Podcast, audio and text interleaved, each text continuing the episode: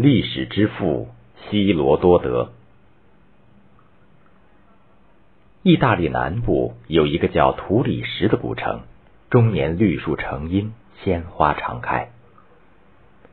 在古城里有一座坟墓，墓碑上刻着这样的文字：这里埋葬的人叫希罗多德，他是吕克瑟斯的儿子。他用优美的语言撰写历史。他的作品将流芳百世。希罗多德成长在故乡多利亚，为了躲避流言蜚语，他来到了图里什，并把图里什当做他的第二故乡。这不多的几句话概括了希罗多德的一生。希罗多德是古希腊历史学的奠基人，他撰写了史学名著《历史》。早在古罗马时代，就被人们尊称为历史之父。希罗多德出生于小亚细亚的一座滨海城市，这是一个希腊移民建立的城市，名叫哈里卡纳索斯。父亲吕克瑟斯是当地的贵族，希罗多德从小就受到了良好的教育。少年时代的希罗多德喜欢读书。对当时广为流传的荷马史诗，他特别爱读。史诗中的许多段落，他都能够背诵。他向往自己能成为荷马那样的诗人。后来，他的家族卷入了一场政治斗争，希罗多德本人也受株连，被迫出走。这时，希罗多德大约三十岁，他开始四处漫游。在十年时间里，他到过许多地方，足迹北到黑海沿岸，南达埃及，东至两河流域，西抵意大利。当时的交通不便，长途旅行十分艰辛，但希罗多德不怕艰险，克服了旅途中的重重困难。每到一地，他总是实地访问当地的名山大川，凭吊名胜古迹，通过向导和翻译。认真了解当地的风俗习惯、社会状况，采访各种民间传说，大力搜寻历史故事，并且做了记录整理。这十年的漫游扩大了他的眼界，丰富了知识，对他后来写作历史有着直接的帮助。有一次，他来到了巴比伦城，参观了一场有趣的婚配活动。在市政厅的中央，坐着几十个准备出嫁的姑娘。在他们周围站着几十个求婚的男子。这时，主持人宣布婚配活动开始。他先让一位最漂亮的姑娘站起来，然后叫求婚的男子们出嫁。一时间，喊价声此起彼伏。一位出价最高的男子娶走了这个姑娘。接着，依次拍卖第二位、第三位漂亮姑娘。最后剩下几个丑姑娘和跛腿姑娘，主持人把拍卖漂亮姑娘获得的钱都交给了这几个姑娘做嫁妆，这样所有的姑娘都嫁出去了。希罗多德很有兴趣的记录下这个场面。在埃及，希罗多德沿着尼罗河上行，一直到达埃及的最南端。他仔细考察了尼罗河定期泛滥的特点。尼罗河两岸的埃及人民在肥沃的土地上种植粮食，年年获得丰收。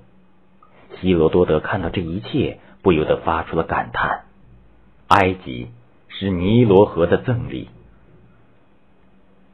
大约在公元前四四七年，希罗多德来到希腊的雅典。当时的雅典正是希腊文明的中心，又在杰出的政治家伯里克利的领导之下。经济发达，政治民主，文化昌盛，一派欣欣向荣的景象。希罗多德对雅典的民主政治十分崇拜，他积极投身到雅典的文化活动中去。他经常在公众面前朗读自己的作品，他的诗歌也常常获奖，因此很快出名了。在伯里克利的支持和鼓励下，他决心写一部。叙述希腊战胜波斯的历史著作。希罗多德为写这本书，再次出游，访问了希腊的许多城邦，并循着希波战争的路线，实地考察了一些重要战场。最后，希罗多德来到了意大利南部的新城邦图里什，他成了图里什的公民。在这里，他潜心撰写历史，并安度晚年。希罗多德于公元前四二五年去世，五年后，这部巨著问世。历史又名《希波战争史》，它的前半部分记述了作者的旅行和旅途中的见闻，以此作为背景，逐步的向读者展示了战争的起因。后半部分描述了希波战争的宏伟场景。希罗多德是一个伟大的历史学家，也是一个进步的思想家。他以极大的热情颂扬了雅典的民主政治。他通过书中人物的对话，最早提出了“法律面前人人平等”的口号。对于希波战争的性质，他以明确的态度谴责了波斯国王。他写道：“如果波斯国王是一个正直的人，那么。”除了自己的国土之外，他就不应该再贪求任何其他的土地。希腊是一个小国，但它是一个自由的国家。当外敌入侵时，他的人民义无反顾的为自由而战。希罗多德记录了希波战争中的一件事：一次，一名波斯军官押着几名被俘的希腊人去见波斯国王，途中。这名军官劝说他们投降波斯。这几个希腊人回答说：“你们非常熟悉奴隶制度，但却从未体验过自由，所以不知道自由是多么甜蜜。如果你们体验过自由的甜蜜，你们就会劝告我们，不但要拿起长矛，而且还要带上利斧，为自由而战。”希罗多德告诉我们一个基本的信念。每一个人都有每一个人的价值，无论他是多么的弱小。他讲了这样一个故事：在希腊一个叫科林斯的城邦，有一天，城邦统治者得到神的指示，必须处死一户人家的孩子，因为若让这个孩子长大，他将毁灭科林斯城。于是。他派了十个人去寻找这孩子，并处死他。这些人找到了小孩家，小孩的母亲以为这些人是来做客的，立刻从房间里把孩子抱出来与客人见面，并把孩子放在其中一人的怀里。这十个人曾经在路上一致同意，不论是谁，凡是第一个抱住小孩的人，必须把孩子摔死在地。哪知道？这孩子一到了客人的怀里，就对他微笑。第一个人怎么也下不了狠心，于是就把孩子交给了另一个人。这样，小孩从一个人手里转到另一个人手里，在十个人中转了一遍，谁也不愿意摔死他。最后，他们把孩子交给他的母亲，离开了小孩家。希罗多德用生动的笔墨。描写了希腊战士为自由而战的勇气。